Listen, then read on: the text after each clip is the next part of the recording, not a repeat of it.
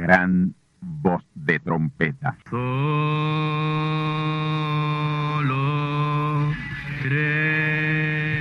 Saludos amigos y hermanos radioyentes. Están ustedes en sintonía con la audición radial Gran Voz de Trompeta, con el mensaje final de Dios al mundo, a la iglesia y a su pueblo escogido. Esta es la voz de Dios, proclamando el mensaje del Evangelio del Reino, o Evangelio eterno, a todos los que moran en la tierra, en el cumplimiento de Apocalipsis capítulo 14 y verso 6. Este es un mensaje de alerta y de apercibimiento ante los eventos proféticos del fin del mundo que ya han comenzado. No es que viene el fin del mundo, es que ya comenzó.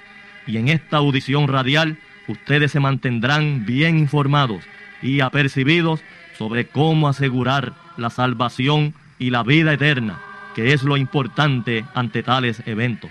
A continuación, ustedes escucharán no un mensaje doctrinal ni dogmático, sino la pura palabra de Dios, probada con las escrituras, la verdad como la verdad es, pues conoceréis la verdad y la verdad os libertará.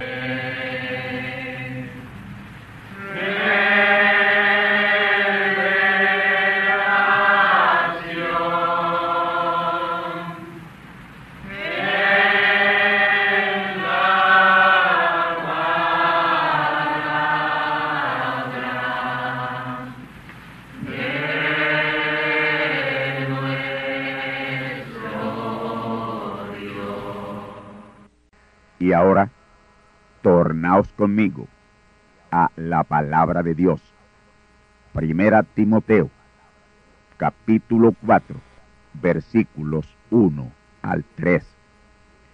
Empero el Espíritu dice manifiestamente que en los venideros tiempos algunos apostatarán de la fe, escuchando a espíritus de error y doctrinas de demonios, que con hipocresía hablarán mentira, teniendo cauterizada la conciencia, que prohibirán casarse y mandarán abstenerse de las viandas que Dios crió para que con hacimiento de gracia participasen de ella los fieles y los que han conocido la verdad. En los venideros tiempos, escuchando espíritus de error y doctrinas de demonios. Ese es el tema que a continuación escucharéis. Esa profecía se estaría cumpliendo en los venideros tiempos y esos venideros tiempos abarcaron desde la primera edad de la iglesia Éfeso hasta la séptima y última edad de la iglesia, la Odisea, que es o fue la edad pentecostal, la cual comenzó en el año 1906 y terminó en el año 1963.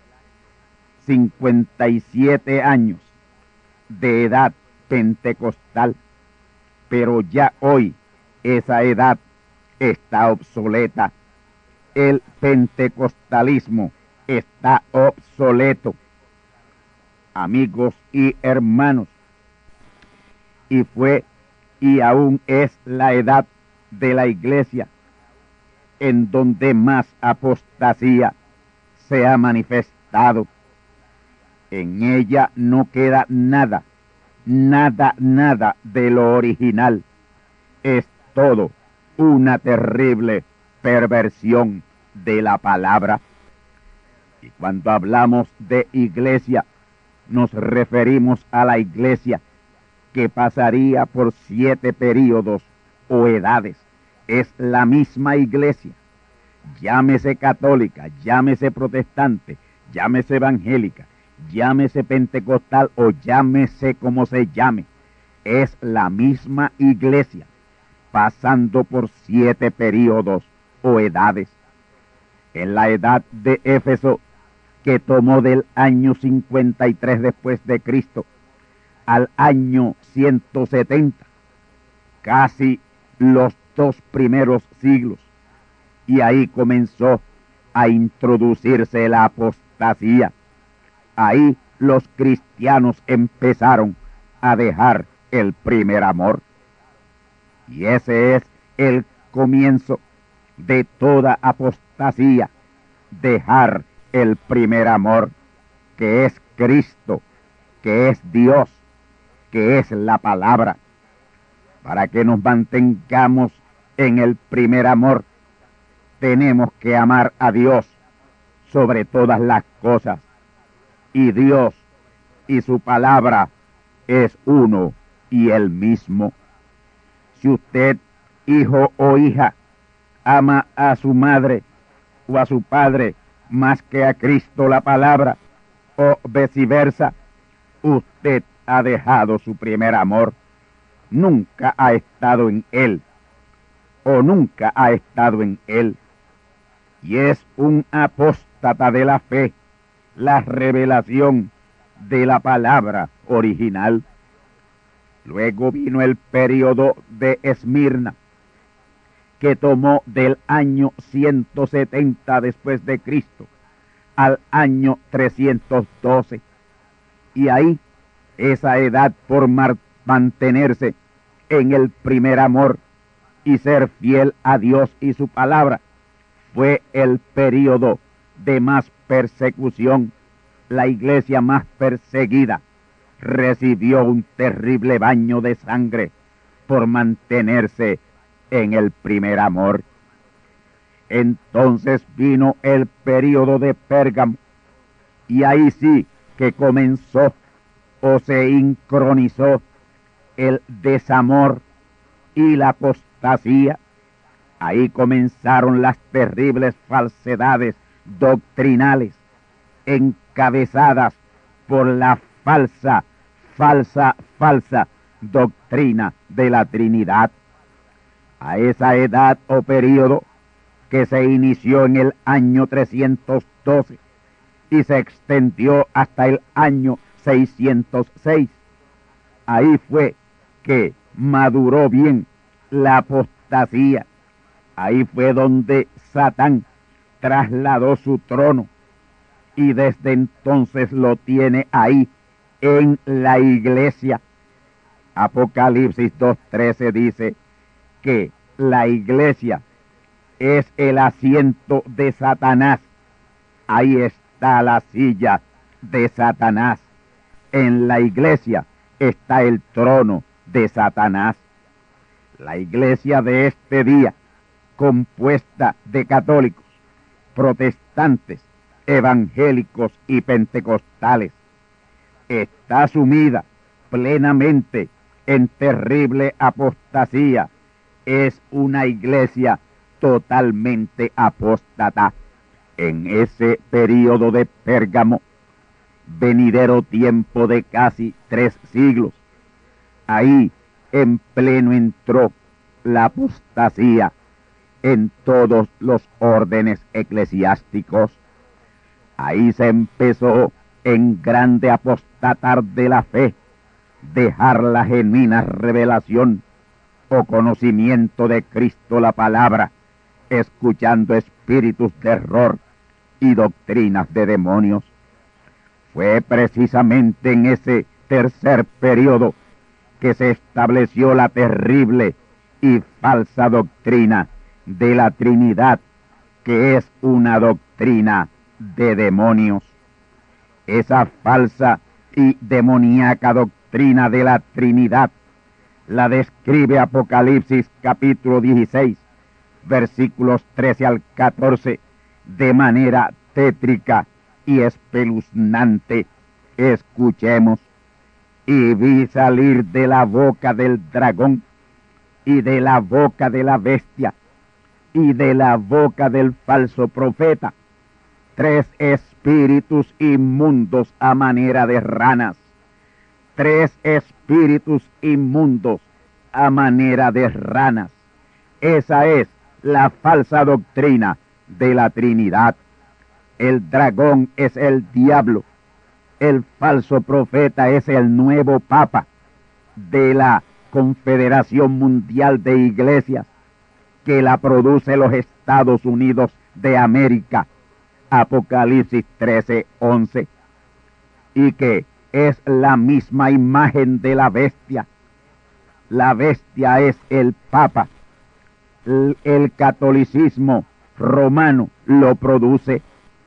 Esos tres espíritus a manera de ranas que salen de esos tres lugares o bocas es la doctrina de la Trinidad, la cual ha mandado y sigue mandando más gente al abismo o al infierno o a la quinta dimensión que cualquier otra cosa en el mundo. Eso es lo que comúnmente le llaman infierno. Y billones de gentes idolátricamente perdidas han entrado ahí por creer esa falsa doctrina. Esa falsa doctrina ha llevado al infierno desde que fue implantada a billones y billones de seres humanos y sigue hoy enviando millones y millones a esa región de los perdidos conocida como el abismo o el infierno. Primera Timoteo 3.2 dice que los que siguen esa doctrina son invadidos por la hipocresía, son unos mentirosos y cauterizados de conciencia. Ese comercio rampante en que está envuelta la iglesia hoy. Sí, la iglesia está envuelta en terrible y rampante comercio. Y esa es la razón de su cauterización de conciencia si tuvieran una conciencia despierta, se avergonzarían de lo que están haciendo, se avergonzarían de esa pedidera de dinero a través de la televisión y a través de sus radioemisoras. Y si usted no sabe de qué yo estoy hablando, sintonice las televisoras y radio de los cuatro jinetes del el Apocalipsis aquí en Puerto Rico, tres de ellos en televisión y uno de ellos en radio, y los cuatro grandes como son conocidos o llamados, para que se enteren de su apóstata y diabólico comercio con el Evangelio. Yo de verlos y oírlos me da vergüenza, pero ellos no se avergüenzan porque sus conciencias están cauterizadas por esas mismas falsedades denominacionales y doctrinales que ellos creen. Estos cuatro consumados apóstatas del otro evangelio, el evangelio que dijo Pablo, que si un ángel vendría del cielo predicándolo, fuera anatema, no lo creyéramos. Estos cuatro consumados apóstatas de ese otro evangelio están mandando al infierno miles y miles de personas cada día. A esos es que el Señor ya muy pronto les dirá, apartaos de mí, obradores de maldad, no os conozco, nunca os conocí, nunca yo les llamé a ministrar mi palabra, ustedes lo hicieron por su propia cuenta. Su llamado fue a comercial con el Evangelio, porque ustedes los que son, son comerciantes del Evangelio. Vamos a otro punto importante en Primera de Timoteo capítulo 4 y verso 3. Escuchen que prohibirán casarse y mandarán abstenerse de las viandas que Dios crió para que con hacimiento de gracias participasen de ellas los fieles y los que han conocido la verdad. Anoten bien esto, los que han conocido verdaderamente la verdad son vegetarianos.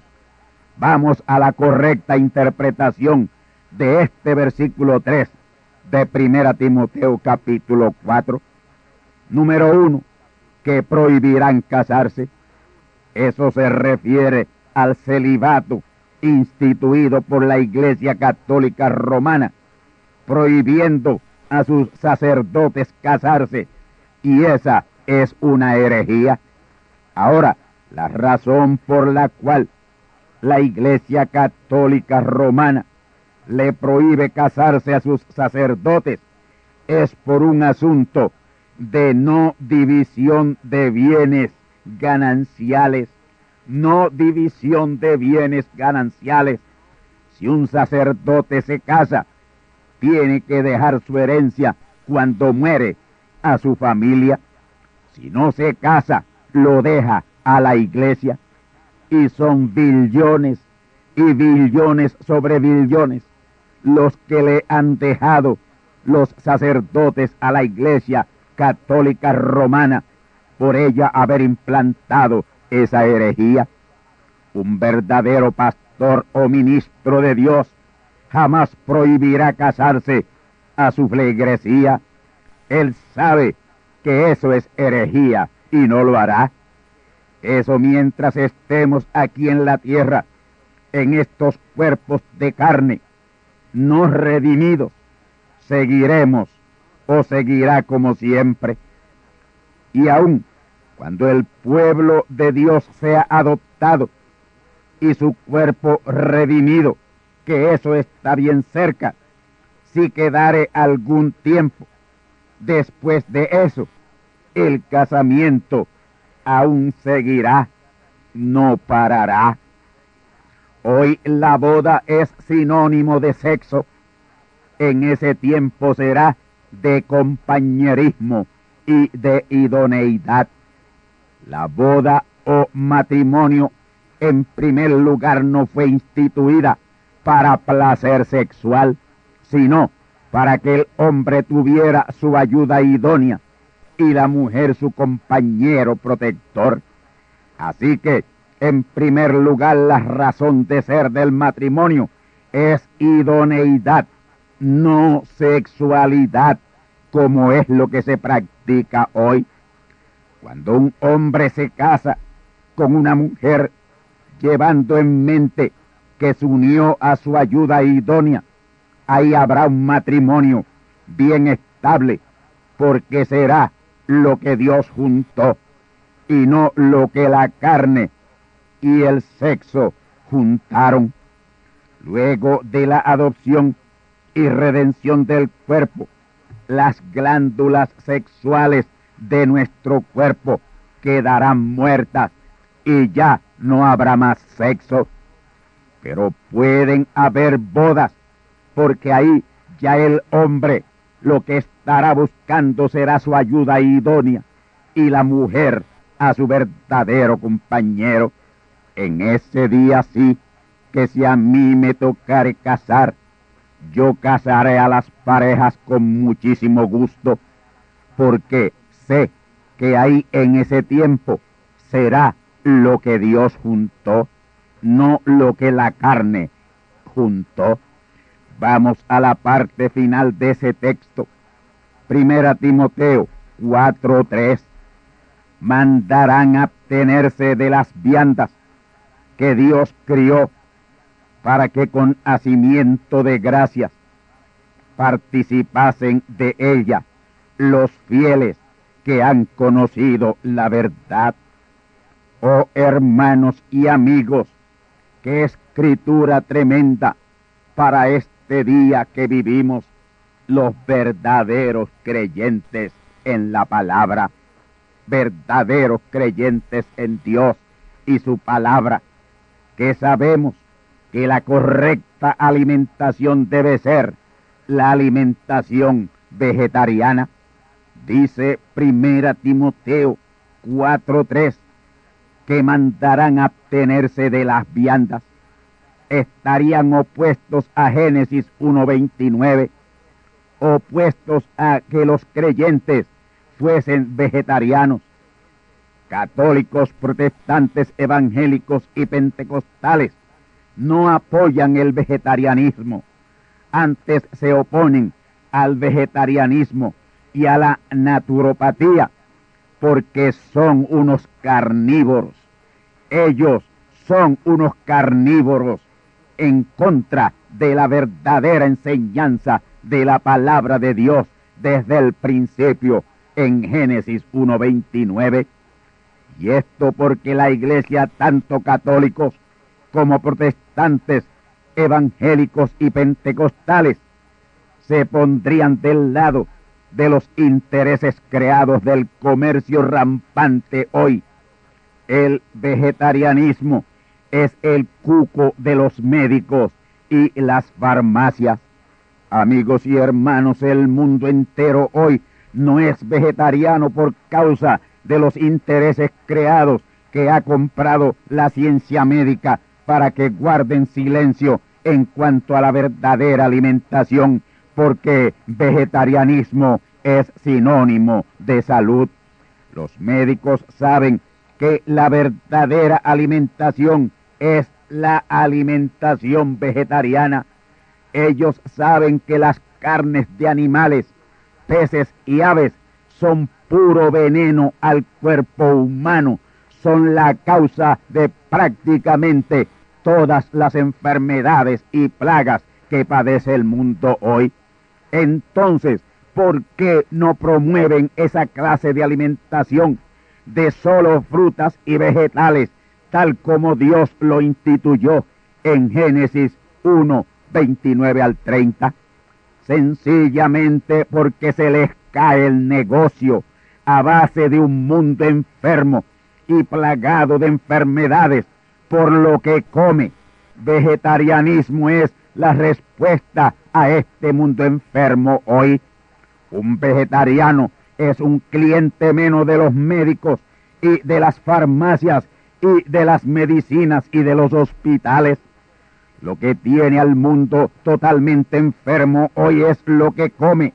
Las carnes, los mariscos y los productos lácteos y los huevos en la dieta de las gentes es lo que los tiene totalmente enfermos y llenos de plagas. Si la humanidad hubiera obedecido a Dios en cuanto a la alimentación que Él nos estableció en Génesis 1.29 al 30, sería imposible enfermarse. Sí, sería imposible enfermarse. Eso de enfermedades y plagas no se conocería y por consiguiente ni médicos, ni medicinas, ni farmacias, ni hospitales. Esa ciencia médica no existiría, no existiría. Lo que tiene a la humanidad enferma es su mala alimentación. La humanidad ni sabe comer, ni sabe beber. Por eso está enferma y seguirá enferma.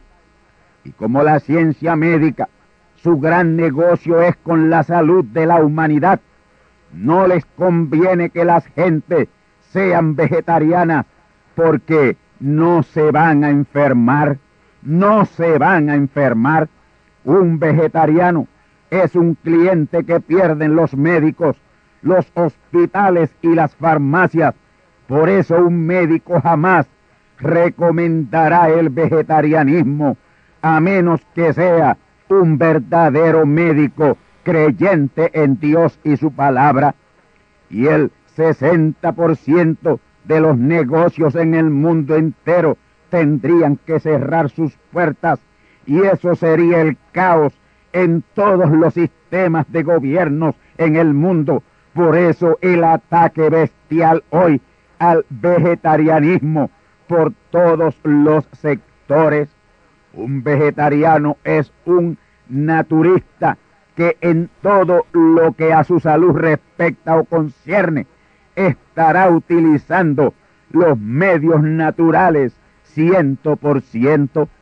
Amigos y hermanos, carnes y productos lácteos, que son todos los derivados de la leche, son veneno al cuerpo humano, incluyendo el huevo, la leche es para el becerro y los huevos para las aves reproducirse.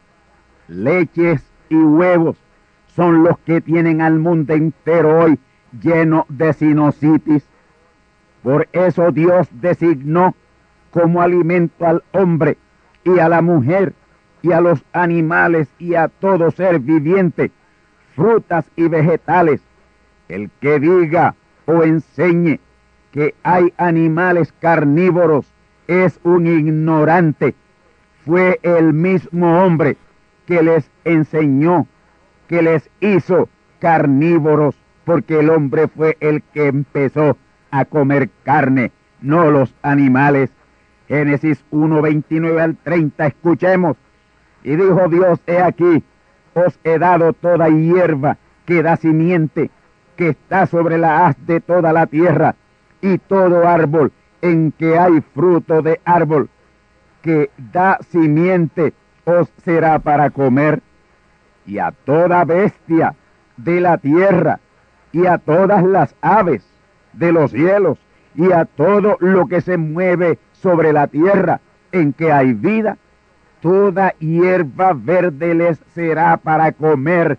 Y fue así. Ahí lo tienen. Dios le ordenó a los hombres, a sus hijos y aún a los animales que su comida sería vegetal.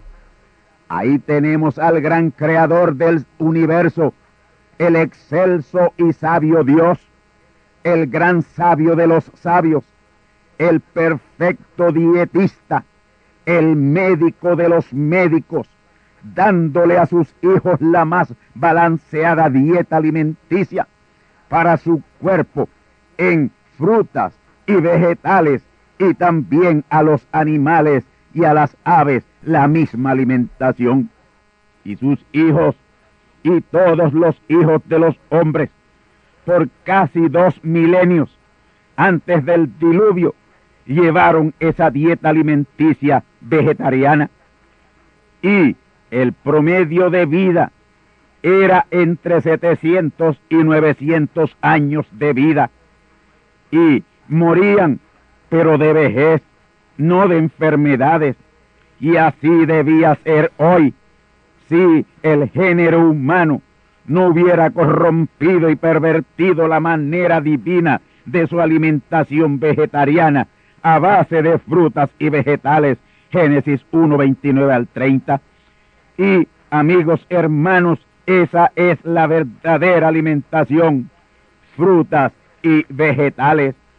Todas las enfermedades, la causa directa de ellas es lo que se come.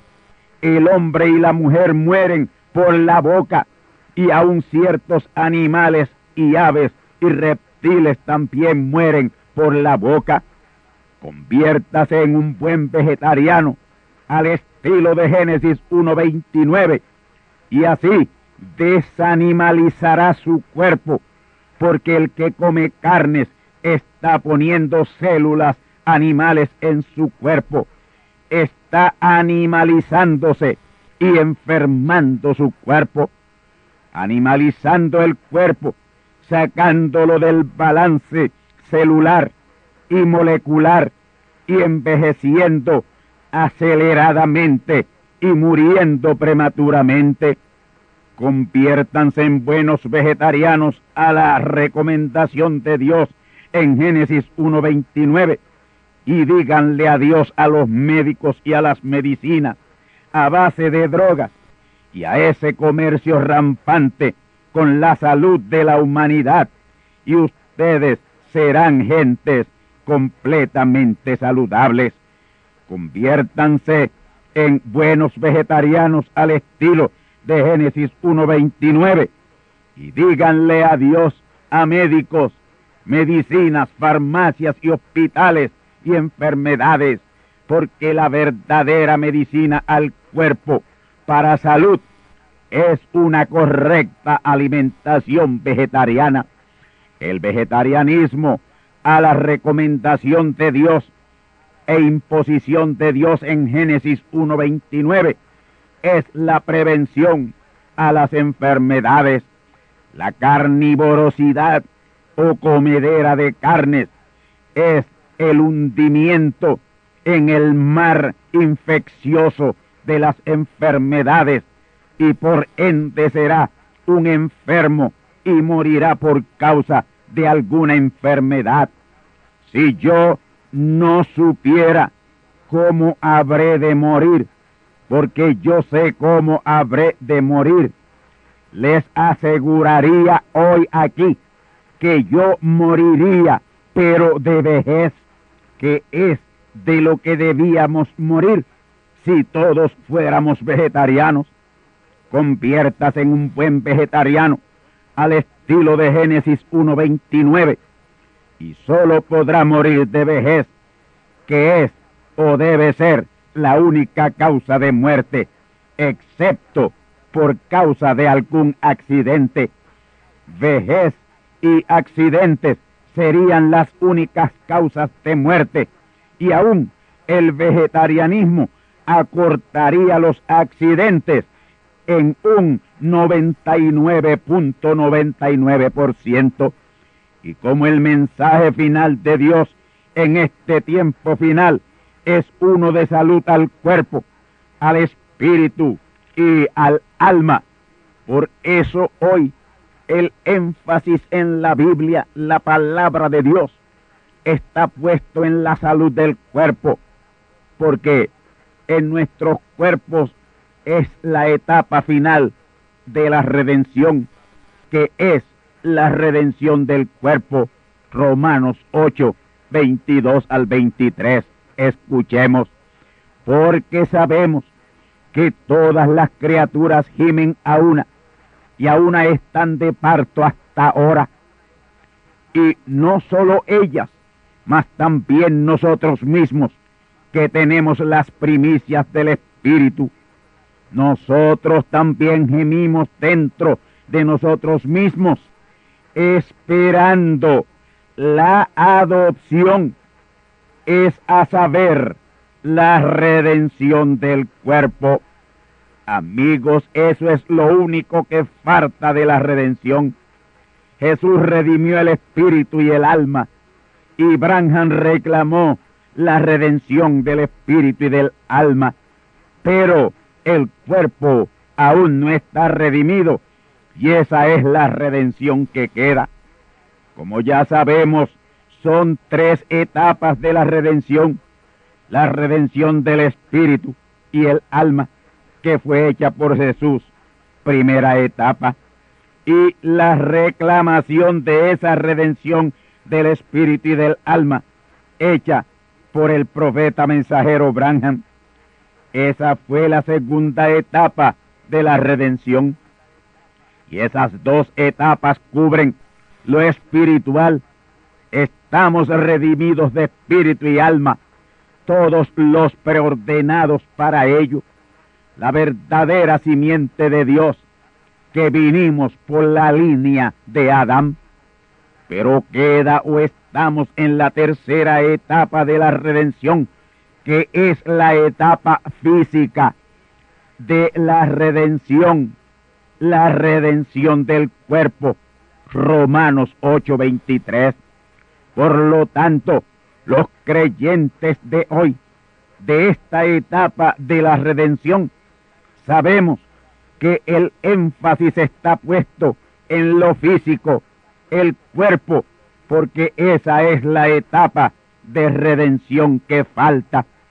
Nuestro espíritu y alma están redimidos y reclamados. Ya esa redención está segura. Fue hecha por Jesús y reclamada por Branham. Esta es la etapa de la redención del cuerpo, nuestros cuerpos. Por lo tanto, si no somos adoptados y nuestros cuerpos redimidos, lo que hizo Jesús y lo que hizo Branham, de nada valdría para nosotros. Todo habría quedado obsoleto. Y por eso hoy es que toma peso y aplica lo que les reveló Pablo a los Corintios. Primera de Corintios, capítulo 3 y verso 16. Escuchemos. ¿No sabéis que sois templo de Dios y que el Espíritu de Dios mora en vosotros? Si alguno violare el templo de Dios, Dios destruirá al tal, porque el templo de Dios, del cual sois vosotros, santo es.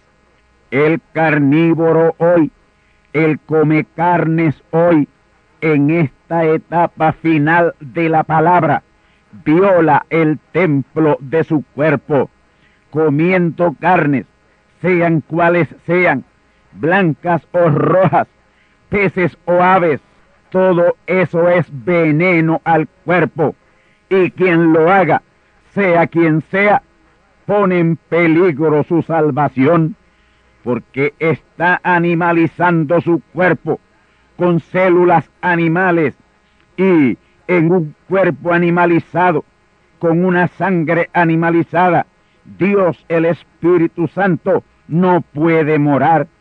Tenemos que desanimalizar nuestros cuerpos para adopción y redención.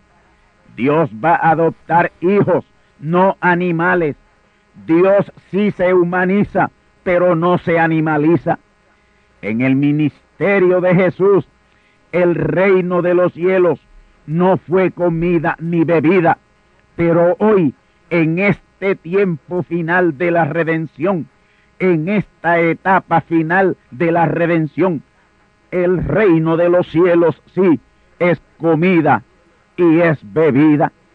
El apóstol Pablo refiriéndose al hombre carnívoro, al hombre que come carnes, dice, mas el hombre animal no puede percibir las cosas que son del Espíritu de Dios, porque le son locura. Y lo más tremendo y estremecedor aún es lo que dice en Primera Corintios 15:50, escuchad, esto empero digo, hermanos, que la carne y la sangre no pueden heredar el reino de Dios. Pablo aquí lo que nos está diciendo es que un cuerpo animalizado con una sangre animalizada en esta tercera etapa de la palabra, en este mensaje final de la palabra, la etapa de la redención de nuestros cuerpos, no puede ser salvo, porque su cuerpo no podrá ser redimido, porque Dios no puede morar en animales.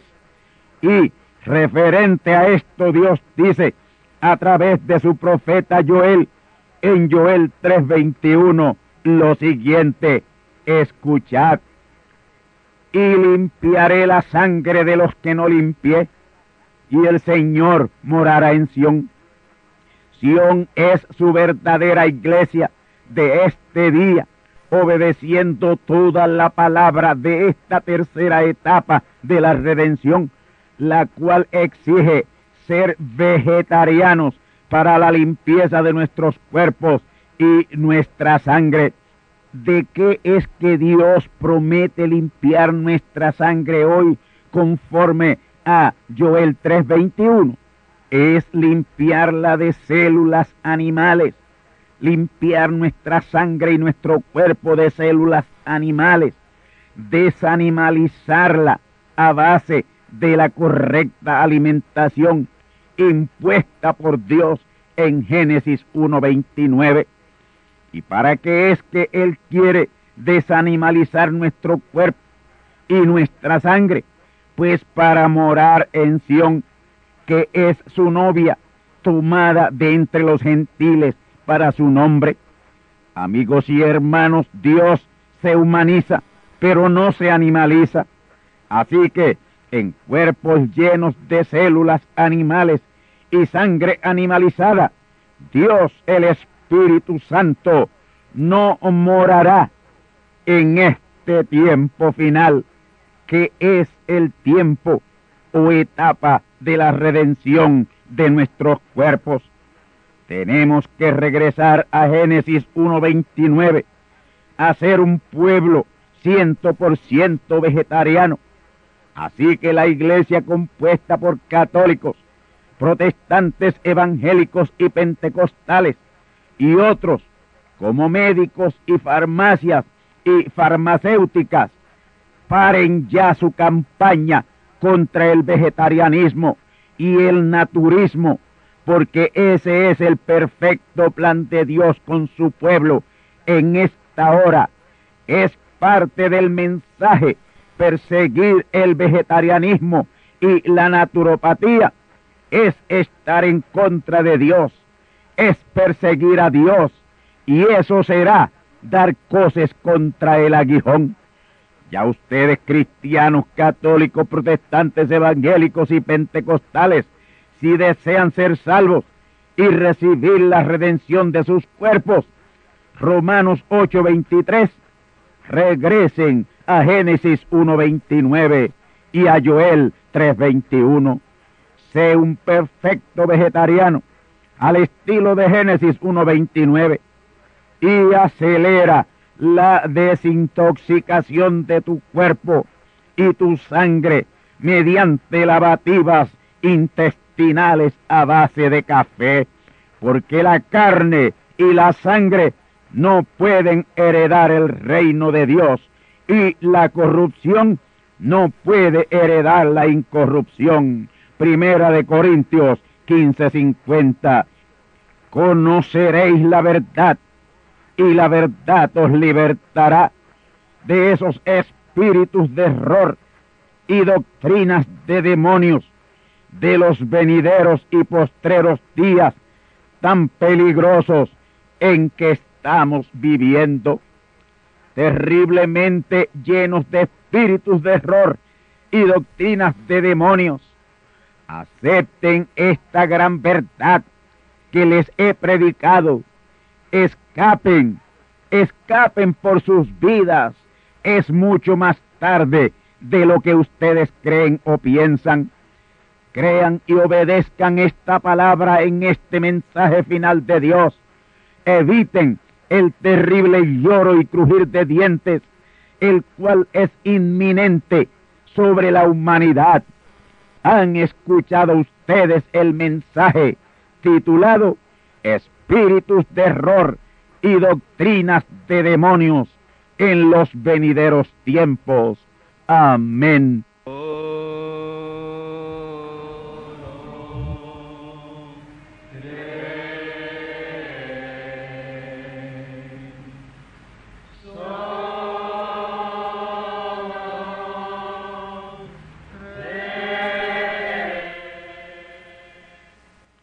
ahora hemos llegado al momento de liberación por la palabra hablada, no por oración. No oramos por enfermos, hablamos la palabra. Jesús nunca oró por un enfermo, Él dijo la palabra, Él habló la palabra. Y la palabra fue enviada. Y curó los enfermos, resucitó los muertos, limpió los leprosos, abrió ojos a ciegos, oídos a sordos, desató lenguas a mudos. Y la buena noticia hoy es que Él es el mismo, antier, ayer y hoy. Lo que Él hizo antier y ayer por otros, lo puede hacer hoy por ti tened la fe de Dios. Al que cree, todo es posible. Cree solamente y te será hecho. Enfermedad maligna, enfermedades producidas por demonios, virus, bacterias y gérmenes, os echo fuera y os maldigo con maldición de muerte y proclamo liberación sobre todo oprimido del diablo, que él llene los requisitos para ser liberado. Enfermedad te declaro fuera de existencia y pido la sanidad de los enfermos y la liberación de los oprimidos en el nombre del Hijo de Abraham, el Todopoderoso Señor. Amén. Amén la palabra ha sido dicha. La palabra ha sido hablada y tú estás liberado.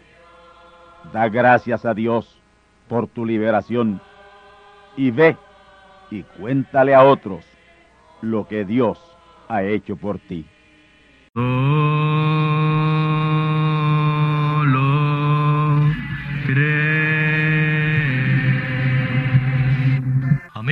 hermanos radioyentes, han escuchado ustedes la audición radial Gran Voz de Trompeta y nuestra dirección postal es Gran Voz de Trompeta, apartado 1630, Canóbanas, Puerto Rico, 00729. Una vez más, Gran Voz de Trompeta, apartado 1630, 1630, Canóbanas, Puerto Rico, 00729. Les invitamos muy cordialmente para que escuchen estas conferencias proféticas y sean apercibidos ante los eventos del fin del mundo que ya comenzó. Les deseamos pues ricas bendiciones en Cristo el Señor. Amén.